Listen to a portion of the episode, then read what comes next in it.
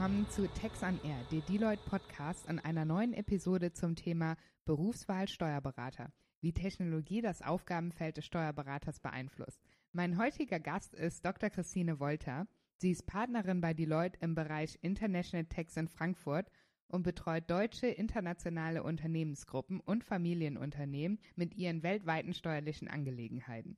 Heute unterhalten wir uns über Christines Karriereweg und ihre Einschätzung zum fortschreitenden Einsatz von Technologie in der Steuerabteilung. Hallo Christine, schön, dass du heute bei mir zu Gast bist. Hi Christina, vielen Dank für deine Einladung. Mein erster Podcast. Wie aufregend. ja, ich freue mich, dass es auch heute geklappt hat. Oh, da freue ich mich auch. Vielen, vielen Dank. Schauen wir mal einfach, wo die Reise wohl hingeht. Ja, super. Jetzt bin ich doch mal über diesen Ausdruck gestolpert, weltweite steuerliche Angelegenheiten in deinem tagtäglichen Berufsalltag. Was genau ist darunter zu verstehen? Hm, gerne. Lass uns mal abschichten, was die steuerlichen Angelegenheiten, mit denen ich mich täglich befasse, eigentlich wirklich bedeuten. Zum ersten gibt es den Bereich Tax Compliance, das mhm. heißt die Unterstützung bei der Erfüllung der steuerlichen Erklärungspflichten unserer Mandanten und auch die Unterstützung bei den Steuerberechnungen für den Jahres- bzw. Konzernabschluss. Mhm. Der zweite Bereich, das ist das sogenannte Tax Consulting. Das heißt die Beratung im Zusammenhang mit steuerlichen Betriebsprüfungen, Beratung unserer Mandanten bei internen Restrukturierungen oder auch zum Beispiel bei der steuerlichen Umsetzung von operativen Maßnahmen. Und dann, das ist aber dann auch wirklich der letzte Punkt, berate ich seit vielen Jahren internationale Finanzinvestoren bei ihren Transaktionen mit deutschen Portfoliounternehmen. Ja, sehr cool. Das klingt total spannend und auch sehr vielfältig. Wusstest du denn schon zu Beginn deines Studiums, dass du mal Steuerberatung machen möchtest? Es ist ja ein durchaus sehr spezieller Bereich und vielleicht auch nicht der Bereich, den jeder Student ganz von Anfang an für sich entdeckt. Ja, Christina, du hast total recht. Total speziell, sehr speziell sogar. Und nein, Ganz ehrlich, ich wollte definitiv nicht Steuerberater werden und auch nicht Wirtschaftsprüferin. Ganz im Gegenteil. Ich habe in Erlangen-Nürnberg BWL studiert und hatte ursprünglich vor, eine Karriere im Bereich Banking und Finance zu machen. Deswegen hatte ich dann in Nürnberg Banking und Finance studiert. Naja, und wie das dann so ist, mir fehlte noch einfach. Und da dachte ich, Steuern passt gut, denn Steuern, irgendwie wirst du auch später noch damit zu tun haben. Und so kam es dann, dass ich Steuern neben Banking und Finance gemacht habe, aber tatsächlich eigentlich im Jahr 2000 einen Job im Investmentbanking in London hatte. Oh, wow. Tja, und dann, dann hat es mich zum Promovieren an den Lehrstuhl für Steuerlehre im Bereich International Tax geführt und ich wurde tatsächlich Steuerberaterin und Wirtschaftsprüferin. Und die Zufälle, die mich dorthin geführt haben, die erzähle ich dir heute Abend bei einem Glas Wein. Wir behalten jetzt mal die fachlichen Themen im Auge. Ja, Wahnsinn. Also ich fand die Frage total interessant, weil ich sie letztens auch gefragt wurde. Wenn man nochmal zurück zu Beginn des Studiums kommen würde, also wenn man quasi nochmal Zeitreisende sein könnte und du deinen Karriereweg nochmal so beschreiten könntest, würdest du das vielleicht ganz anders machen oder würdest du genau diesen Weg nochmal einschlagen? Puh, Christina, da muss ich jetzt tatsächlich mal nachdenken. Hm, lass mich vielleicht ganz persönlich anfangen. Dass ich ursprünglich gar keine Steuerberatung machen wollte, das lag wahrscheinlich an meiner mangelnden Kenntnis. Mir war gar nicht bewusst, welche spannende Tätigkeiten ein Steuerberater überhaupt macht und wie eng Steuern mit betriebswirtschaftlichen, operativen, finanziellen und oder rechtlichen Prozessen verknüpft ist. Könntest du da ein tagtägliches Beispiel nennen, inwiefern das verknüpft ist? Na klar. Lass uns doch mal ganz aktuell über Covid-19 sprechen.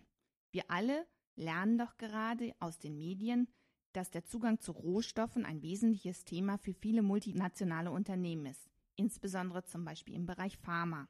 Und da hat man zum Beispiel festgestellt, dass für die Herstellung bestimmter Medikamente eine Abhängigkeit von Drittländern ganz besonders schwierig ist und man insofern im Moment darauf achten muss, unabhängig zu bleiben, um jederzeit die Lieferfähigkeit sicherzustellen. Und wenn wir das in diesem Zusammenhang einmal in operative Prozesse übersetzen und dann über Liefer- und Leistungsketten zu sprechen kommen, dann fragen wir uns natürlich, ist das erstmal ein steuerliches Thema? Vielleicht auf den ersten Blick nein. Ja, absolut. Und dann, aber genau dann wird es doch für Steuerberater spannend. Denn wenn wir jetzt einmal durch unser steuerliches Schlüsselloch schauen und steuerliche Betrachtungsweisen anstellen, dann gibt es einige Anknüpfungspunkte, über die wir uns unterhalten könnten.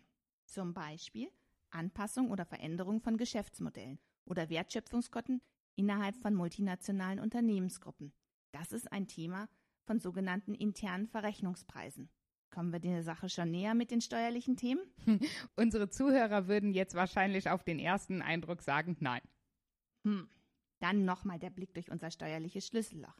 Denn wenn wir die steuerlichen Betrachtungsweisen anwenden, dann fällt uns auf, dass Wertschöpfungsketten oder Anpassung, Veränderung von Geschäftsmodellen innerhalb von multinationalen Unternehmen etwas damit zu tun haben, dass nämlich Allokationsmaßstäbe für Funktions- und Risikoprofile festgelegt werden und damit auch Besteuerungspotenziale zwischen einzelnen Ländern aufgeteilt werden. Äh, das bedeutet was? Das bedeutet, dass sich möglicherweise zu versteuernde Einkünfte in einzelnen Ländern verändern, wenn sich Wertschöpfungsketten verändern. Und dann zwischen Konzerngesellschaften, die in unterschiedlichen Ländern tätig sind. Es muss ein Abgrenzungsmechanismus gefunden werden. Wir ermitteln in dem alten Geschäftsmodell und in dem neuen Geschäftsmodell Besteuerungsaufkommen, die auf verschiedene Länder aufzuteilen sind. Und man schaut, wie sah es vorher aus, wie wird es zukünftig aussehen und welchen Einfluss hat das auf unsere Konzernsteuerquote. Da raucht wahrscheinlich nicht nur mir der Schädel, sondern auch unseren Zuhörern. Das hört sich sehr komplex an. Christina, das war doch erst der Anfang. Denn jetzt gibt es ganz viele steuerliche Aspekte, die wir jetzt noch weiter berücksichtigen können. Zum Beispiel Quellensteuern, Umsatzsteuer, Zollregularien oder möglicherweise sogar rechtliche Einheiten innerhalb von Konzerngruppen, die verschmolzen oder restrukturiert werden. Finanzierung. Ich finde, jetzt geht's erst richtig los. Aber das könnte alles wieder eigene neue Themen auslösen.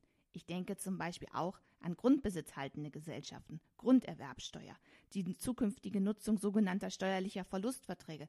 Und weißt du was?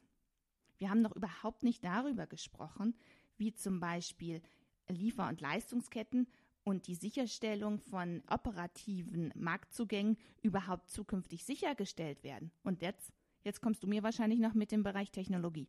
Genau das wollte ich gerade fragen. Das hört sich total spannend an, super komplex und abwechslungsreich. Aber man hört ja auch immer wieder in den Medien, dass die Digitalisierung unseren Job in Anführungszeichen obsolet macht. Was meinst du dazu? Hm. Ja, die Tätigkeit in der Steuerberatung und das, was wir heute machen oder das, was ich vielleicht auch vor fünf Jahren gemacht habe, das wird sich zukünftig verändern. Das bedeutet aber nicht, dass wir als Steuerberater nichts mehr zu tun haben werden, sondern ganz im Gegenteil, die Art und Weise, wie wir unsere steuerlichen Restrukturierungshinweise geben werden, wird sich zukünftig verändern. Das alles befindet sich in einem Transformationsprozess und dem müssen wir jetzt im nächsten Schritt mal ein bisschen näher auf die Schliche kommen. Schau doch mal jetzt in unsere Covid-19-Zeit. Hättest du vor sechs Monaten gedacht, dass wir flächendeckend tatsächlich so remote arbeiten können? Definitiv nicht, Christina. Weder wir noch unsere Mandanten noch sonst irgendwer. Also meines Erachtens hat die Digitalisierung einen Riesenschub nach vorne gemacht. Und wenn wir diesen Schub oder dieses Momentum jetzt nutzen könnten und zum Beispiel auf breiter Basis Plattformen zum elektronischen Datenaustausch mit unseren Mandanten oder internationalen Teams einsetzen, dann sind wir meilenweit von dem entfernt, wie wir noch vor zwei, drei Jahren gearbeitet haben. Und jetzt kommen wir schon langsam dahin, wie ein Steuerberater zukünftig arbeiten wird. Weil wir sprechen ja über den Bereich der Texttools, die wir entwickeln, die unseren Mandanten und uns die tägliche Arbeit erleichtern sollen. Christina, ich denke zum Beispiel an das Tool zur automatisierten Datenerhebung. ja, genau. Die Corona-Pandemie hat die Digitalisierung der Arbeitsabläufe massiv beschleunigt. Gerade unser Bescheid-Tool war natürlich eine massive Unterstützung, sowohl für uns als auch für unsere Mandanten. Denn durch unser Tool wurde der bislang sehr manuelle Prozess digitalisiert. Das heißt, die Verarbeitung erfolgt jetzt teilautomatisch, sodass die Daten nicht mehr manuell abgetippt werden müssen und die Referenzdaten aus physischen Ordnern nachgeschaut werden müssen, sondern auf einen Blick in unserem Tool aufgezeigt werden. Dies führt natürlich zum einen zu einer Steigerung von Effizienz und Qualität und natürlich zu Mitarbeiterzufriedenheit. Ja, Christina. Und auf der einen Seite sagst du ja selbst Arbeitserleichterung. Ich glaube, wir haben aber auch noch einen wesentlichen anderen Punkt, den wir zusätzlich berücksichtigen dürfen. Und das ist die Redundanz von Fehlern, weil nämlich durch eine automatisierte Prüfung eben das Fehlerrisiko sinkt. Genau, also genau was du gerade angesprochen hast. Also diese monoton repetitiven Aufgaben fallen dann weg und so können wir uns auf das konzentrieren, was du auch eben angesprochen hattest, nämlich die Komplexität des Steuerrechts. Ja, und diese Komplexität des Steuerrechts, die können wir durch kein Tool der Welt aus dem Wege räumen. Aber ich glaube, dieses Beispiel hat gerade gezeigt, was ein Steuerberater zukünftig machen wird. Es geht nämlich darum, dass es natürlich immer weitere, intelligentere Tools geben wird, die sich mit Steuern beschäftigen und diese Tools müssen mit steuerlichem Wissen gefüttert werden. Ferner müssen diese Tools eingebettet werden in die operativen Gesamtprozesse beim Mandanten und natürlich auch aktuell gehalten werden. Denken wir doch zum Beispiel gerade an die temporäre Senkung der Umsatzsteuersätze für ein halbes Jahr. Dazu aber wiederum ist ein tiefes, ganzheitliches Verständnis eines Steuerberaters erforderlich, denn der Steuerberater weiß, an welcher Stelle bestimmte Implikationen zu berücksichtigen sind. Und dadurch wird die eigentliche Tätigkeit des Steuerberaters, nämlich das Denken in Zusammenhängen, das Verknüpfen von verschiedenen Schnittstellen aus dem steuerlichen Bereich mit der Finanzorganisation, der rechtlichen Organisation, einer Vertriebs- oder operativen Transformation, die in den Unternehmen stattfindet, nicht verloren gehen und diese Entwicklung von Tools, die uns zukünftig auch insbesondere unseren Mandanten die Arbeit erleichtern wird, nimmt uns nicht unser eigentliches Geschäftswelt weg, sondern eigentlich ganz im Gegenteil. Es gibt uns eine neue Möglichkeit, unser steuerliches Wissen unter Beweis zu stellen, die fachlichen Besonderheiten, die eine bestimmte Materie mit sich bringt, anzuwenden und dann in neuen Anwendungsbereichen für den Mandanten in die nächste Sphäre zu heben. Und das ist eigentlich genau das, was ich mit spannend und vielfältig meine, um nochmal zu deiner Ausgangsfrage zurückzukommen. Ja, danke schön. Die hast du auf jeden Fall beantwortet. Und man hat ja auch gesehen im Zuge von Covid-19, dass es auch ein krisenfester Job ist, sodass sich der lange Weg der Ausbildung auch gelohnt hat, oder? Ja, also Christine, für mich persönlich sage ich dir ganz ehrlich schon. Und ich meine, die Steuerberatung ist tatsächlich ein Job, der mir von Jahr zu Jahr tatsächlich noch mehr Freude macht, der krisensicher ist, wie du es gesagt hast. Und ehrlich gesagt, ich könnte mir beruflich gar nichts anderes vorstellen, als genau in diesem Bereich tätig zu sein. Ja, sehr cool, Christine. Danke. Das freut mich sehr zu hören. Denn genau so soll es ja auch sein. Vielen Dank, dass du heute mein Gast warst und uns Einblicke in deinen Bereich und die Welt eines Steuerberaters gegeben hast. Ach, danke schön, Christina. Mir hat super viel Spaß gemacht und ich hoffe, ich konnte ein bisschen von meiner Freude an dem Beruf mit euch allen teilen.